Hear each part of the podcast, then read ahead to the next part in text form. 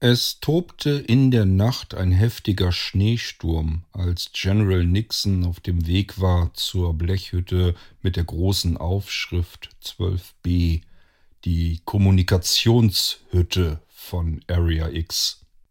Officer Flynn begleitete den General durch die kalte Nacht, erst an seiner Seite und kurz vor der Blechhütte ging er dann etwas schneller, um einige Schritte vor dem General die Tür zu öffnen.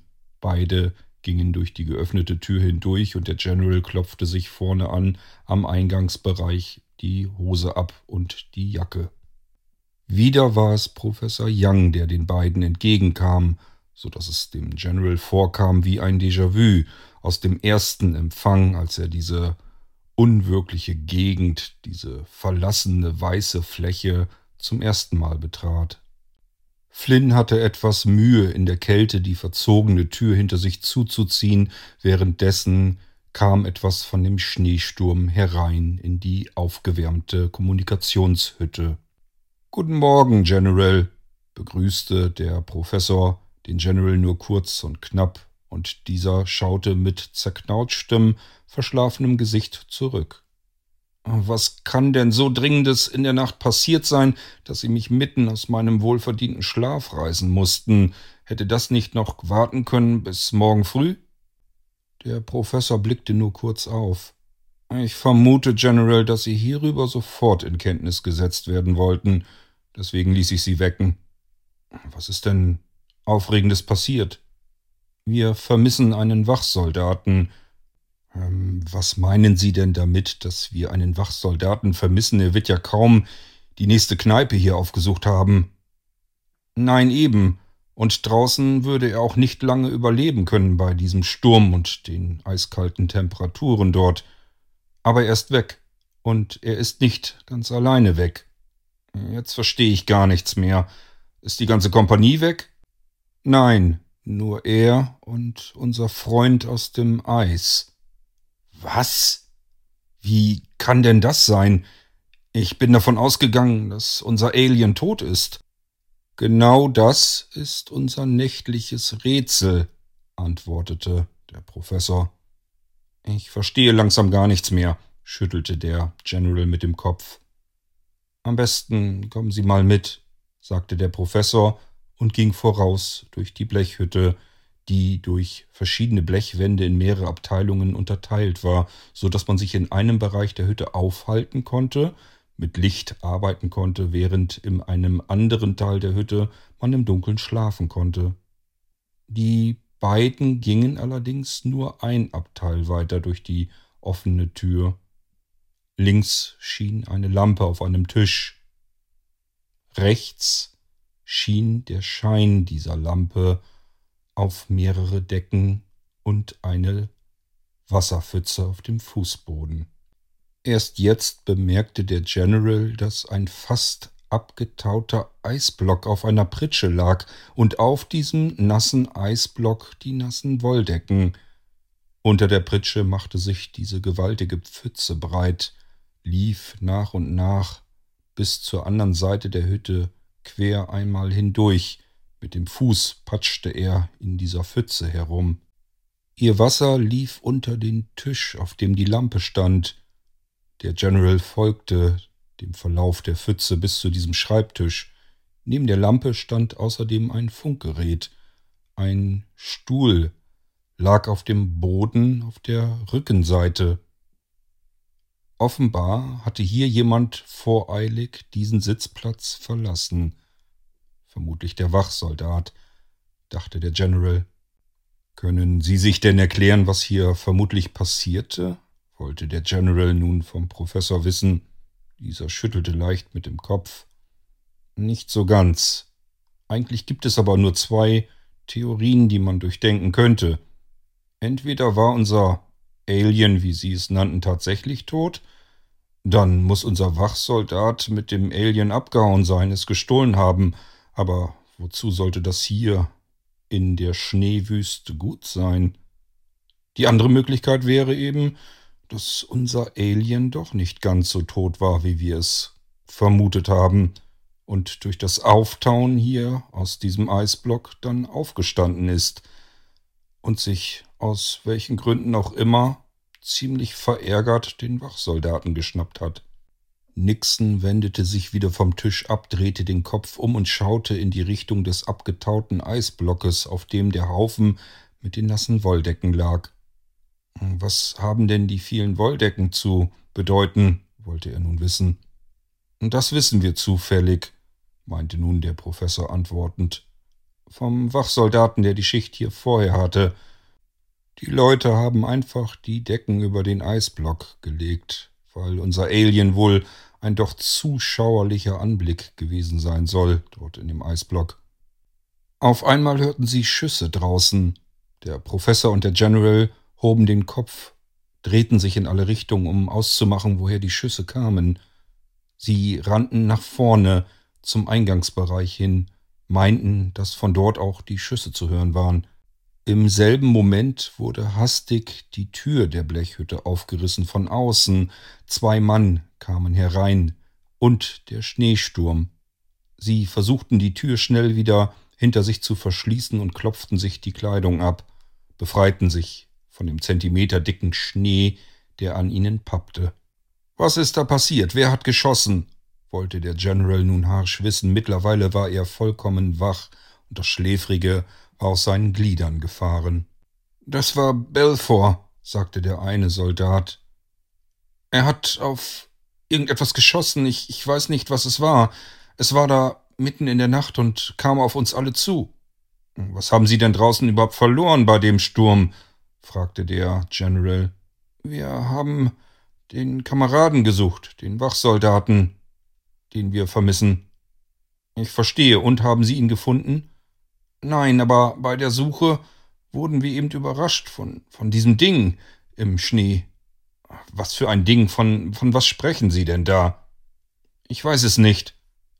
Der andere Soldat blickte nun ebenfalls rüber. Doch du weißt es schon. Du hast das gleiche gesehen wie ich. Du willst es nur nicht wahrhaben. Es kann nicht sein. Es war tot und es kann uns nicht angegriffen haben. Hat es aber. Ich habe es gesehen, du hast es gesehen und Belfort hat drauf geschossen. Immer wieder. Was heißt immer wieder darauf geschossen? Hat er daneben geschossen? wollte der General nun wissen. Nein, eben nicht. Er hat auf dieses Ding geschossen, in den Kopf immer wieder hinein. Man konnte immer wieder sehen, wie der Kopf zurückruckte und Teile vom Kopf abgeplatzt sind, weggeflogen und trotzdem ist dieses Ding nicht umgefallen. Äh, verstehen Sie? Belfort hatte immer wieder getroffen, immer wieder den Kopf getroffen. Er wollte dieses Ding erledigen, bevor es uns einholen konnte. Und es ist nicht umgefallen. Dann sind wir weggelaufen. Ähm, meine Herren, Sie haben Ihren Kameraden allein gelassen? Wo ist Belfort denn jetzt? Das Ding hat sich ihn geschnappt und ist damit abgehauen. Ich hatte mich nochmal umgeblickt. Es sah im Dunkeln so aus, als hätte dieses Ding mit seinen riesigen Händen den Kopf von Belfort einfach zerdrückt. Ein schauerliches Geräusch war zu hören. Dann zog es den schlaffen Körper einfach hinter sich her durch den Schnee. Wir sind abgehauen, wir konnten für Belfort nichts mehr tun, nur noch uns selbst in Deckung bringen. Nun gut, meinte der General. Es ist Eile geboten, wir sollten einen Suchtrupp zusammenstellen. Wecken Sie Ihre Kameraden, alle sollen sich in der Kommandostation zusammenfinden, fertig bewaffnet und mit Scheinwerfern. Wir werden unseren ungebetenen Gast suchen, entweder finden und fangen oder zerstören. In etwa zweieinhalb Stunden wird es hell werden. Bis dahin hätte ich gerne diese Situation unter Kontrolle, meinte der General nun und blickte in die Augen des Professors. Es wäre mir sehr recht, wenn wir das Wesen lebend unter Kontrolle brächten, meinte dieser nun. Das kann ich gut nachvollziehen, sagte der General. Wäre es mir auch. Im Zweifelsfall ist es mir dann aber auch egal. Bevor es noch mehr meiner Männer tötet, töten wir es lieber.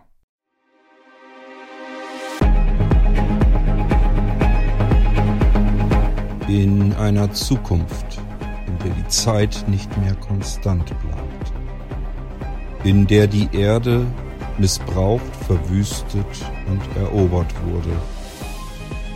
Suchen die letzten Menschen nach Hoffnung und einer neuen Zukunft.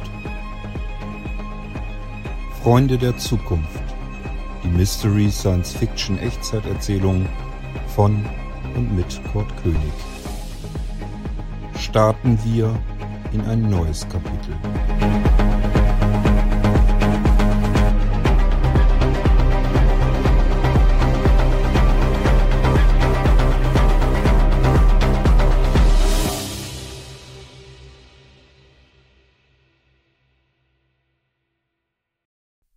Darf ich fragen, was ihr euch davon versprecht?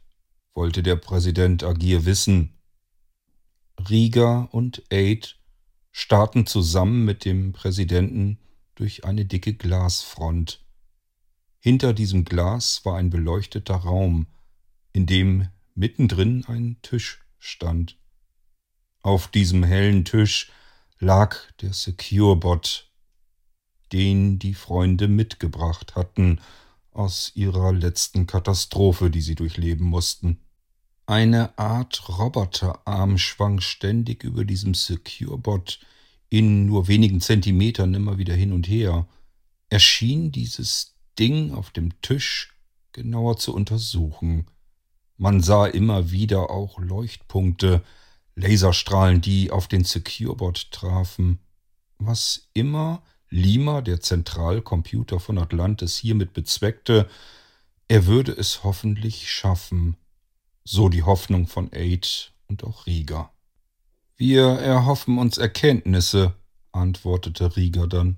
Mehrere sogar.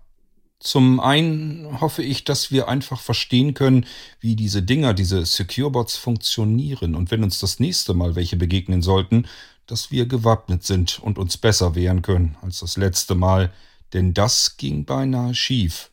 Und unser Freund hier, Rieger legte seine linke Hand auf die rechte Schulter von Aid, erhofft sich eine Kommunikationsmöglichkeit über diesen Securebot mit unseren Besatzern der Erde.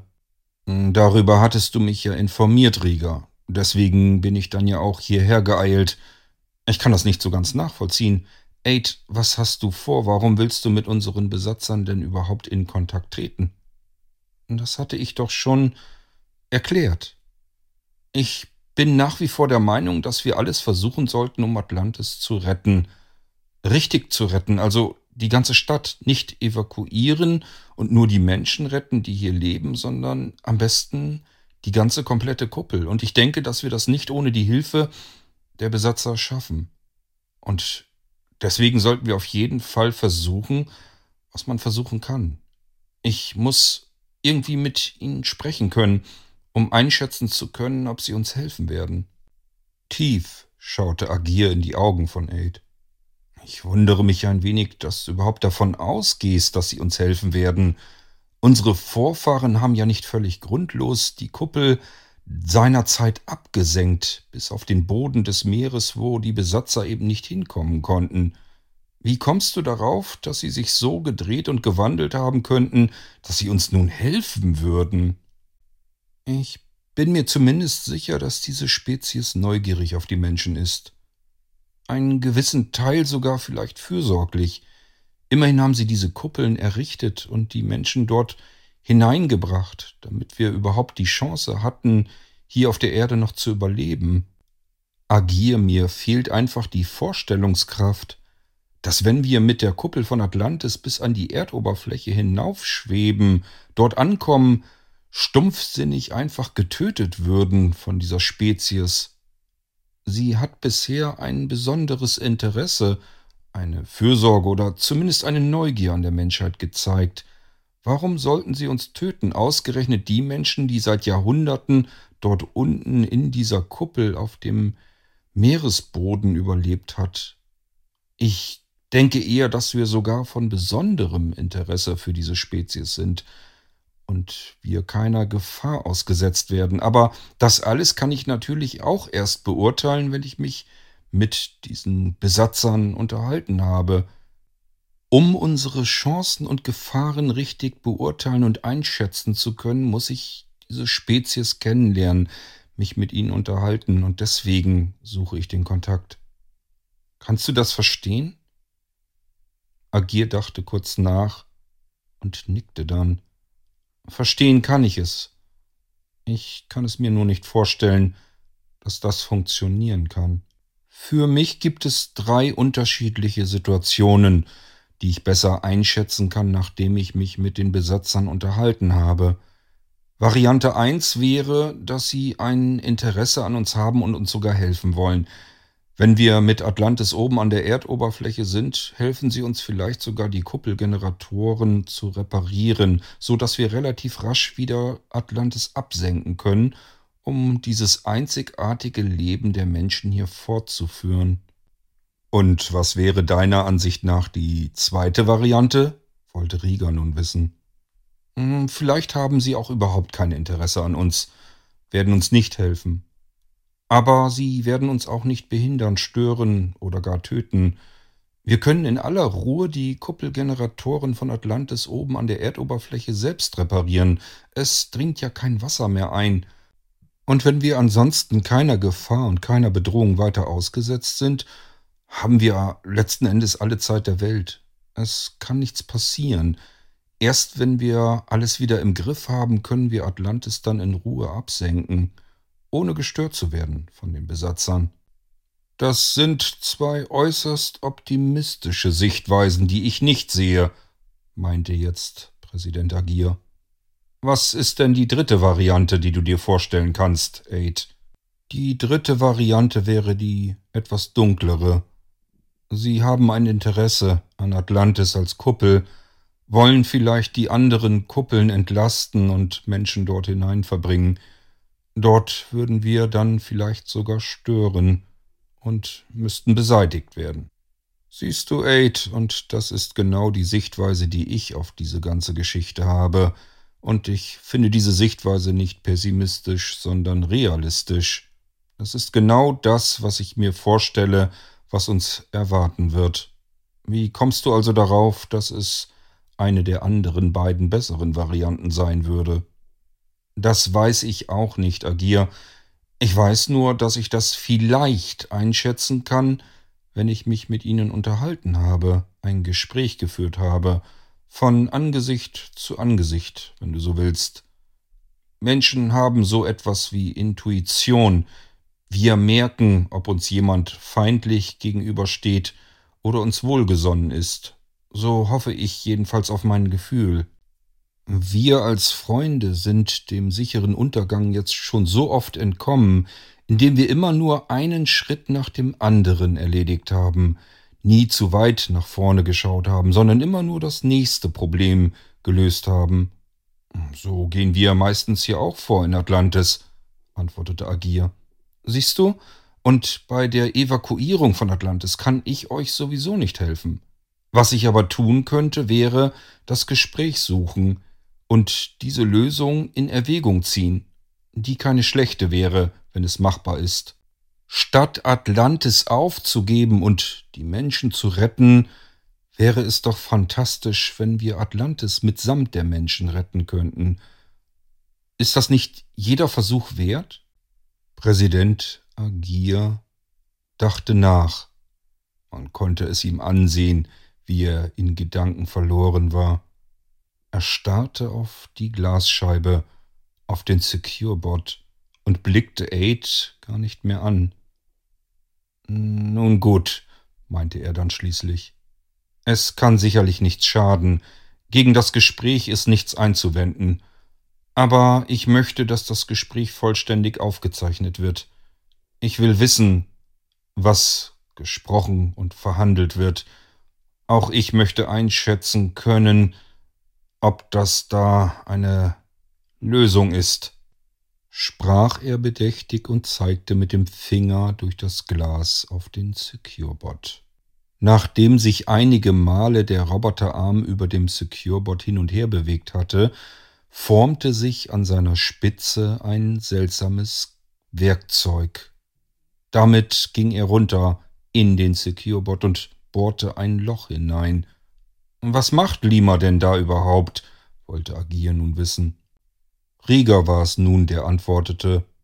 Lima versucht, den Securebot zu analysieren und zu sezieren, auf der Suche nach dem Kommunikationschip, um die Frequenz und die Verschlüsselung herauszufinden, damit wir dann über Lima die Kommunikation etablieren können und Aid sich mit den Besatzern unterhalten kann. Ähm, und ihr geht davon aus, dass das von hier unten vom Meeresboden aus Atlantis heraus funktionieren kann? fragte Agir ungläubig, in die Augen von Rieger schauend. Das wissen wir jetzt natürlich auch noch nicht. Vielleicht brauchen wir die Hilfe von Lima, um eine Kommunikation wirklich aufbauen zu können. Irgendwie wird es vielleicht gehen und selbst wenn nicht, dann versuchen wir es mit dem Sandmann an der Erdoberfläche. Eine ganze Weile lang schwiegen die drei nebeneinander stehend und durch das Glas blickend auf den Roboterarm, der immer wieder ein Loch in den Securebot hineinbohrte und dann mit hellen Laserpunkten versuchte, durch das Loch hindurch den Securebot von innen zu analysieren. Als sich dieses kleine Spektakel zum dritten Mal wiederholte, wandte Agir seinen Blick ab. Ich kann hier sowieso nichts tun und werde mich weiter um die Vorbereitung der Evakuierung von Atlantis kümmern. Gebt mir bitte Bescheid, wenn sich hier irgendetwas getan hat. Machen wir, sagte Rieger, während Agir durch die Tür in den hellen Gang nach rechts schritt. Die Schritte von Agir in diesem langen Gang waren aus der Entfernung immer leiser zu hören und verstummten schließlich ganz, als ein Kontrollsignal zu hören war. Es kam von einem Schaltpult, das rechts neben der Glasfront stand. Rieger ging aufgeregt schnellen Schrittes zu diesem Pult, kontrollierte die Daten darauf. Ich glaube, Lima hat etwas gefunden, sagte Rieger, mehr zu sich selbst murmelnd.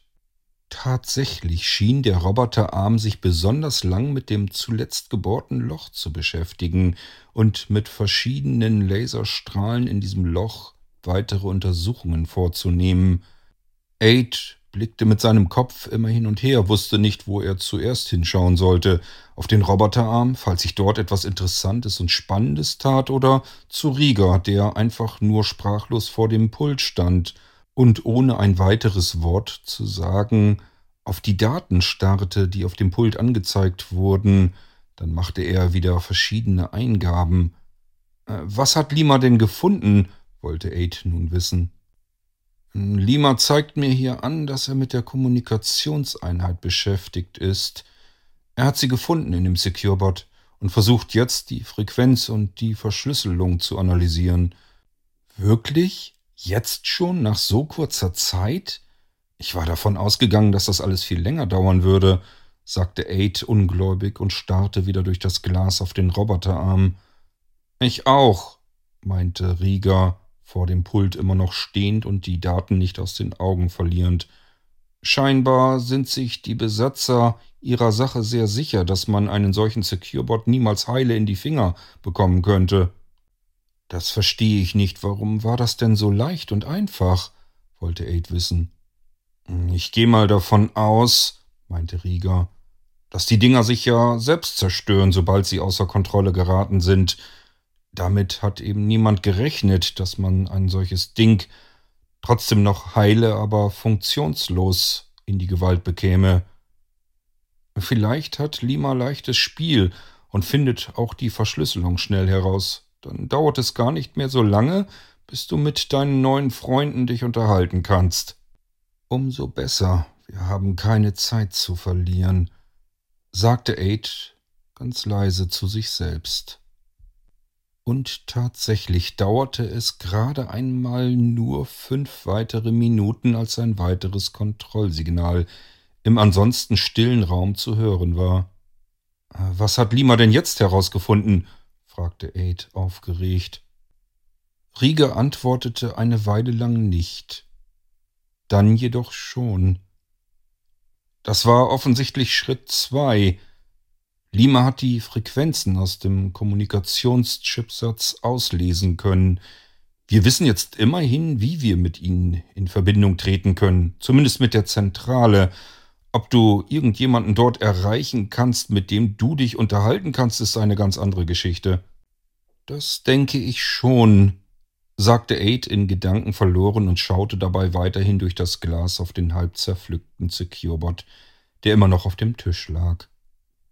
Sie denken nicht selbst, sie sind nicht intelligent, sondern sie verhalten sich wie in einem Schwarm. Das bedeutet, sie bekommen jeden Befehl von dieser Zentrale.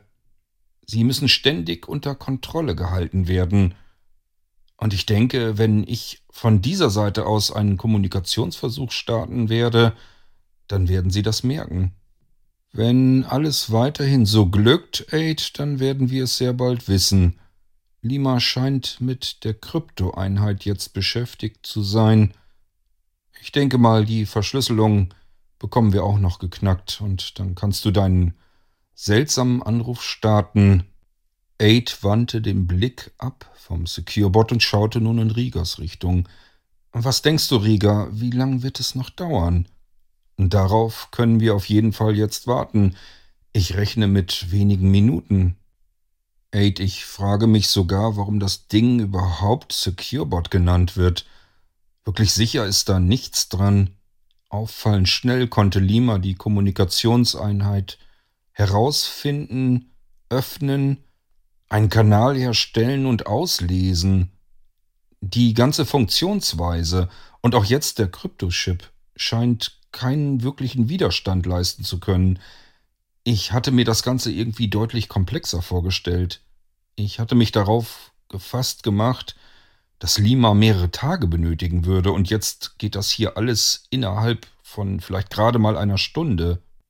Aid ging einige Schritte an das Pult heran und stand nun neben Rieger, starrte ebenfalls auf das Display, aber im Gegensatz zu Rieger verstand er nicht, was die Daten ihm anzeigen wollten. Stattdessen überlegte er laut. Hm, Rieger, Erik und ich haben des Öfteren bemerkt, dass ständig neue Securebots produziert wurden und diese sich der aktuellen Situation immer angepasst hatten.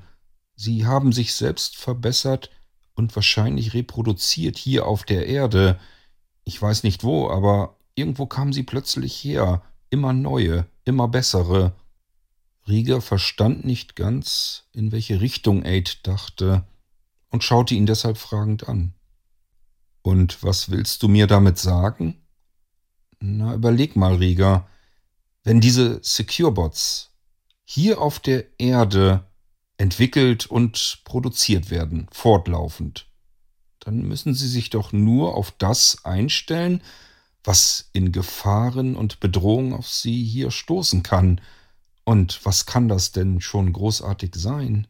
Bisher kannten sie immer nur die Lebewesen, die unter den Kuppeln oben auf der Erdoberfläche lebten, und das war nie eine Gefahr.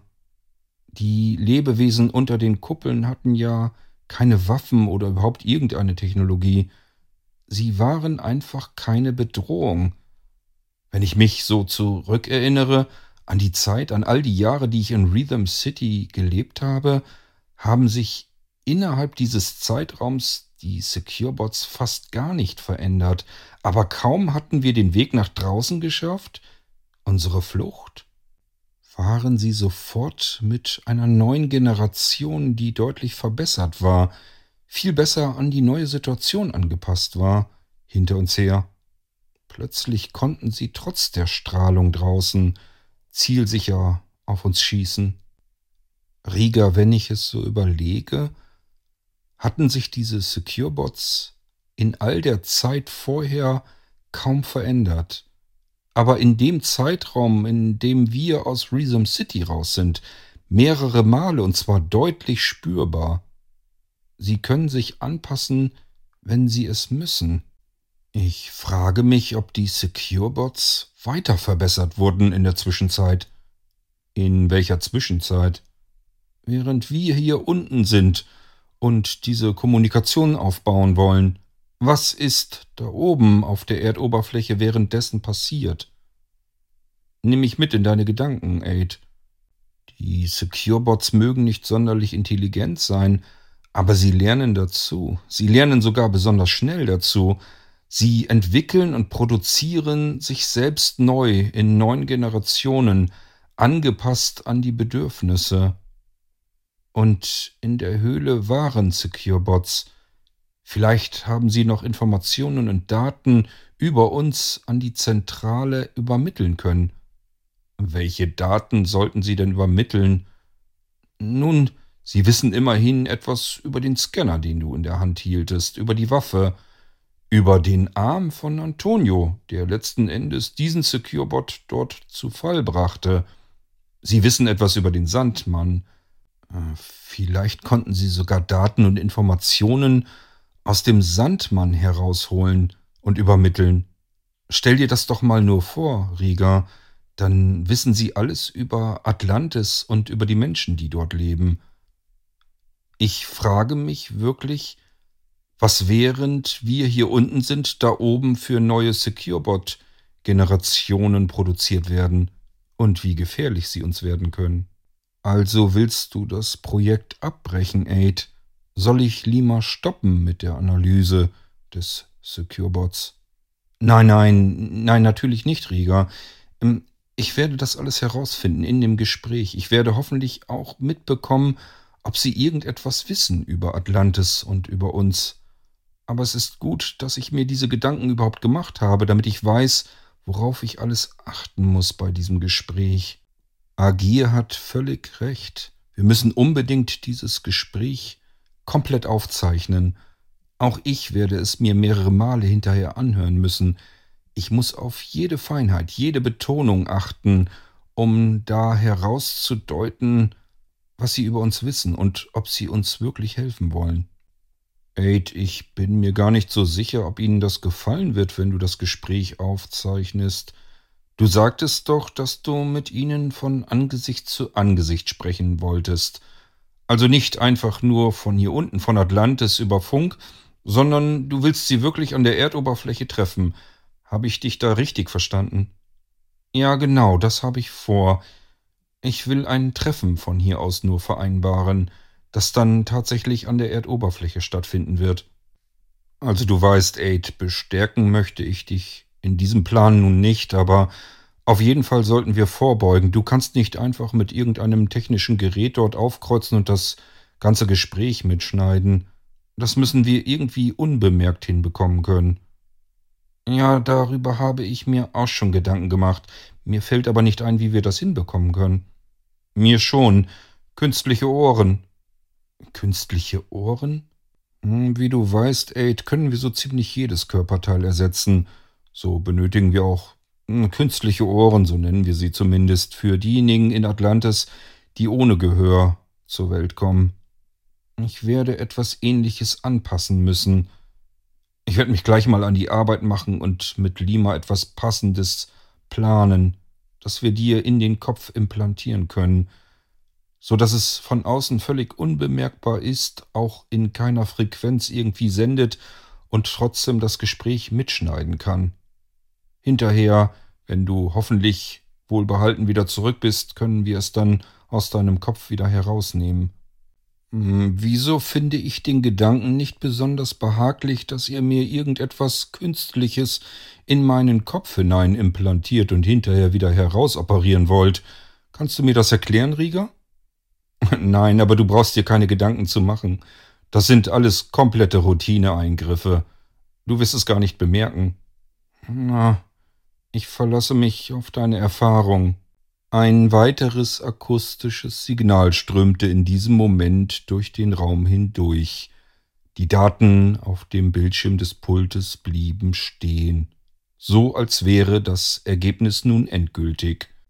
Rieger schaute auf den Bildschirm und kontrollierte, den endgültigen Zustand, das Endergebnis der Analyse von Lima, dem Zentralcomputer von Atlantis. Mehrere Sekunden absolute Stille im Raum. Selbst die kaum wahrnehmbaren Geräusche hinter der dicken Glasfront, hervorgerufen durch den sich ständig bewegenden und bohrenden Roboterarm, waren verstummt. Der Arm stand still in der Luft und regte sich keinen Millimeter mehr. Benötigst du noch etwas Zeit für die Vorbereitung auf das Gespräch oder soll ich die Kommunikation jetzt für dich aufbauen? wollte Rieger wissen. Nein, Zeit brauche ich nicht. Ich will mich nicht vorbereiten. Ich will dieses Gespräch so natürlich und intuitiv führen, wie es überhaupt möglich ist. Aber nicht in diesem Raum. Was ist denn falsch an diesem Raum? wollte Rieger neugierig wissen. Ähm, es wird doch ein Videosignal übertragen werden. Oder können wir, also wir Gesprächspartner, uns nur hören? Nein, nein, so wie ich das hier sehe, wird ein Videosignal übermittelt. Ähm, es scheint so, als wenn Lima eine Strecke gefunden hat. Das Signal wird über einen ausgemusterten Sandmann auf dem Schiffsfriedhof in der Nähe der Erdoberfläche, also knapp darunter, übermittelt. Und von dort aus geht es weiter an den Zentralknoten, der normalerweise direkt mit dem Securebot sonst verbunden ist. Über diesen kleinen Zwischenstopp kannst du von hier aus mit ihnen kommunizieren. Lima hat scheinbar an alles gedacht, erklärte Rieger, während er mit dem Zeigefinger auf einem Bildschirm herumfuchtelte. Aid sollte offensichtlich die Funkstrecke darüber mitverfolgen können, was ihm aber nicht gelang. Na, dann stell dir mal die psychologische Wirkung vor, Rieger. Wenn in einem Bildausschnitt beispielsweise dieser halb zerpflückte Securebot auftaucht, Außerdem sollten Sie so wenig wie möglich über uns erfahren, keinerlei weitere Informationen, auch keine optischen. Sie dürfen weder dieses Pult hier mit irgendwelchen Daten darauf sehen, noch diese Glasfront mit dem Securebot und dem Roboterarm dahinter. Sie dürfen eigentlich gar nichts sehen, nur mich in einem ansonsten völlig neutralen Raum. Haben wir hier irgendwo einen solchen Raum? Leicht hob Rieger den Kopf an und sprach einfach in die Luft hinein. Lima, bereite das Gespräch vor in Ruheraum 4. Dann drehte sich Rieger zu Aid. Ich bringe dich eben hin. Okay. Spannender Moment, findest du nicht auch? Ja, sehr spannend. Ohne weitere Worte verließ Rieger den Raum und Aid folgte ihm. Sie gingen beide hintereinander einen langen Gang entlang, bis Rieger vor einer Tür stehen blieb. Diese öffnete sich, beinahe lautlos. Im selben Moment erleuchtete indirektes Licht diesen ganzen kompletten Raum. In ihm stand an der Seite nur eine Liege, und insgesamt war dieser Raum auch nicht besonders groß. Ansonsten gab es nichts weiter dort. Weiße, helle Wände, die Liege und sonst nichts. Ist es das, was du benötigst? wollte Rieger nun wissen. Ja, sagte Aid. Perfekt. Hier kann nichts das Gespräch ablenken, und es gehen keinerlei weitere Informationen auf den Weg. Der Raum hier ist perfekt geeignet. Aid, möchtest du, dass ich bei dir bleibe, oder soll ich rausgehen? Mittlerweile hatten die beiden den Raum beschritten. Aid hatte sich bereits auf die Liege gesetzt. Nein, Rieger, das hier ist jetzt mein Weg, den muss ich alleine gehen. Auch du wärst bereits eine Information zu viel, die wir übermitteln könnten. Okay. Ähm, soll ich vor der Tür auf dich warten? Hast du denn sonst nichts anderes zu tun? Doch, eigentlich würde ich lieber wieder zurück und Präsident Agier davon informieren, darüber unterrichten, was hier gerade passiert. Tu das. Ich finde allein den Weg zurück, wenn ich das Gespräch beendet habe. Okay. Aid. Viel Glück. Rieger tätschelte mit seiner Hand zwei, dreimal auf die Schulter von Aid, wollte ihm offensichtlich damit Mut machen und ging dann zur Tür raus, die sich hinter ihm schloss. Aid saß nun allein auf dieser Liege in dem weißen, ansonsten völlig kahlen Raum und wusste, dass nun ein Gespräch auf ihn zukommt, von dem er jedoch nicht wusste, wo es hinführen würde. So blieb Aid noch eine ganze Weile auf der Liege sitzen, starrte auf die helle Wand vor ihm. Er atmete immer langsamer, hörte in sich hinein, wie schnell sein Herz schlug und wartete ab, damit es langsamer schlug. Er wollte sehr entspannt und ruhig in dieses Gespräch gehen. Dieses bewusste Herunterfahren all seiner Nervosität dauerte eine ganze Weile und nahm mehrere Minuten in Anspruch. Natürlich war Aid bewusst, dass eigentlich alles von diesem einen Gespräch abhing, die komplette Zukunft von Atlantis. Wenn dieses Gespräch nicht in die richtige Richtung verlief, dann wäre Atlantis endgültig ein für allemal verloren.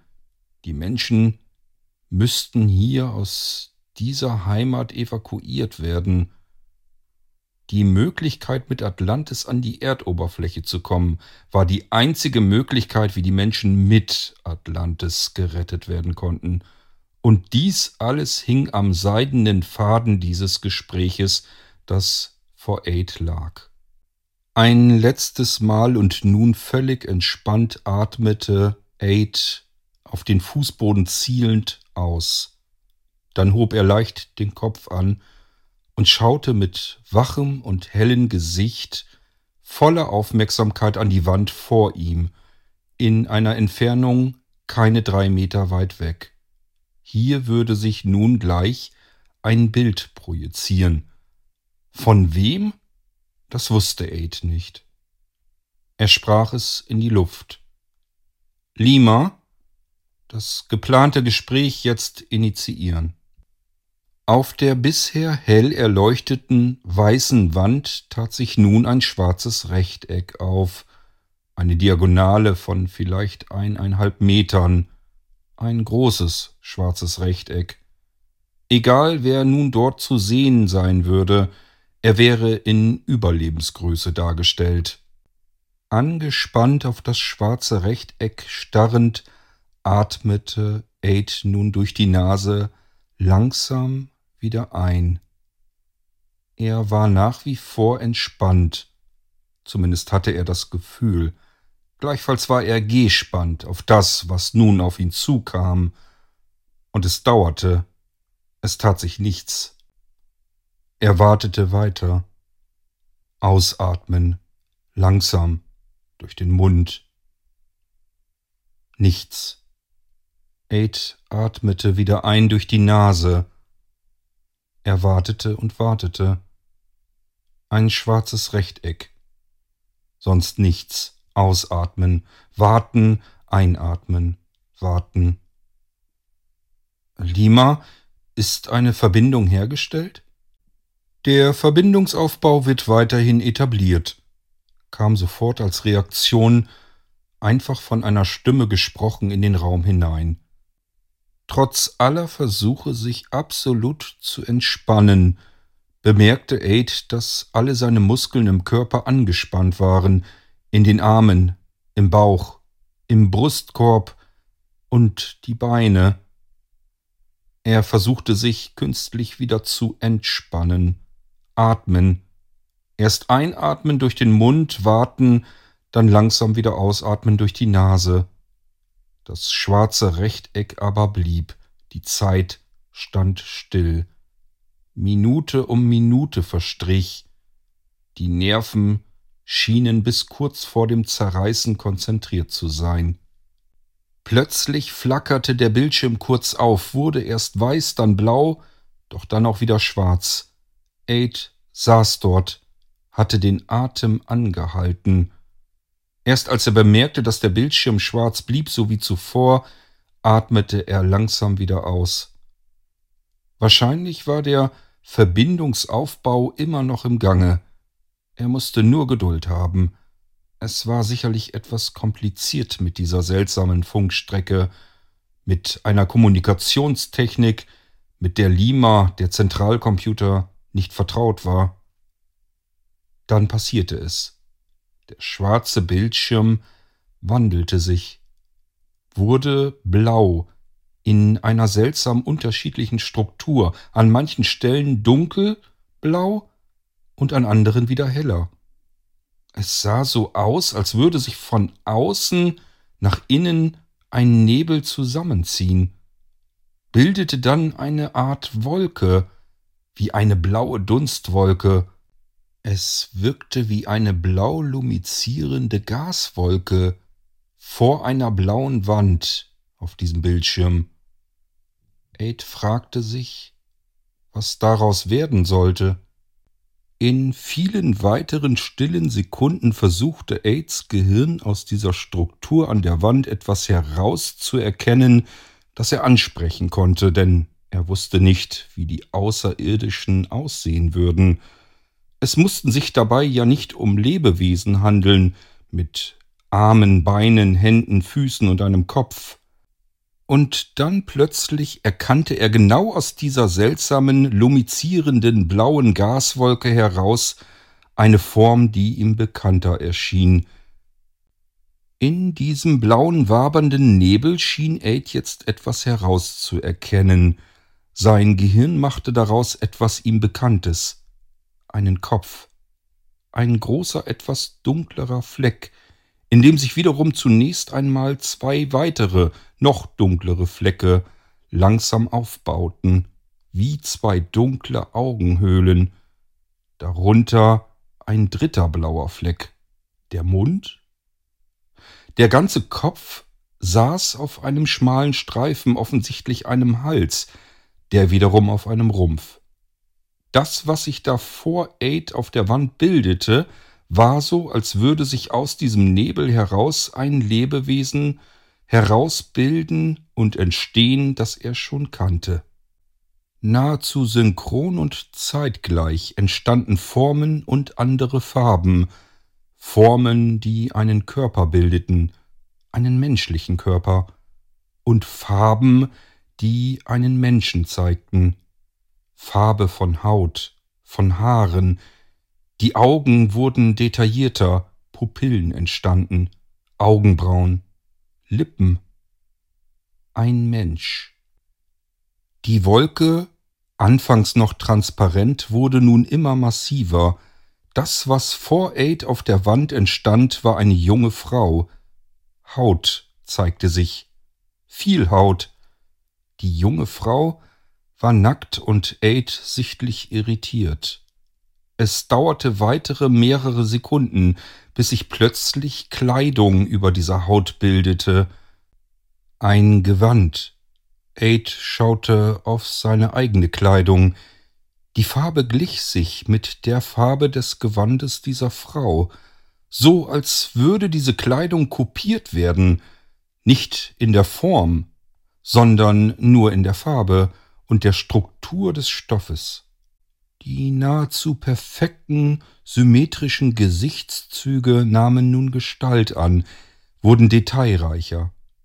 Die junge Frau sah absolut sympathisch aus, sie lächelte Aid an. Er fühlte sich wohl in ihrer Gegenwart.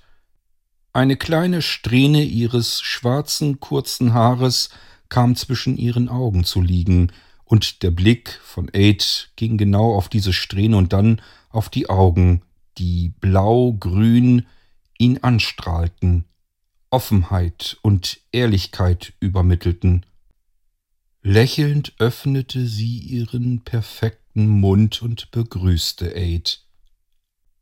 Eine warme, freundliche und helle Stimme, nur zwei Worte, diese halten in Aids Ohren und seinem Gehirn einige Zeit nach. Hallo, John.